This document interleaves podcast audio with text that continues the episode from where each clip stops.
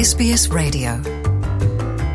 É isso, Luciana, ver ao vivo o coração real de um rei, iluminado numa vitrina de vidro, ao fundo de uma sala mergulhada numa apropriada meia-luz, suscita uma espécie de atração visual. Não é todos os dias que se pode ver o coração de facto de um rei.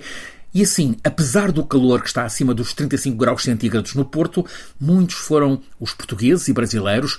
Havia 250 pessoas na fila antes da abertura de portas que passaram neste sábado pelo Salão Nobre da Irmandade da Lapa, no Porto, para, pela primeira vez, ver e admirar o coração de Dom Pedro, Pedro IV, rei de Portugal, Pedro I, imperador do Brasil. O coração está exposto nestes uh, dois dias. O coração do rei uh, Pedro, imerso em formol, aparece empalidecido provavelmente expandido. Parece que está um pouco dilatado, talvez um bocadinho volumoso demais em relação ao tamanho que conhecemos do coração de qualquer de nós, agora vivos.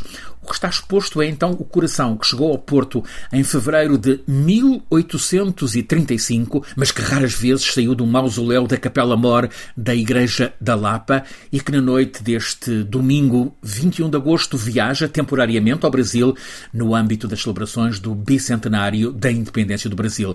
O presidente do município do Porto, Rui Moreira, leva, é caso para dizer, leva o coração de Pedro nas mãos. Viaja na noite deste domingo num voo especial especial a bordo de um avião da Força Aérea Brasileira. Vai estar na segunda-feira em Brasília. Este coração segue dentro de um pequeno caixão de mogno. São precisas cinco chaves, mil cuidados e uma complexa operação para eh, a viagem deste coração, conservado em formol dentro de um recipiente de vidro e este dentro de um escrínio de prata dourada. Lá dentro, o coração do rei Pedro IV de Portugal, imperador Pedro I do Brasil.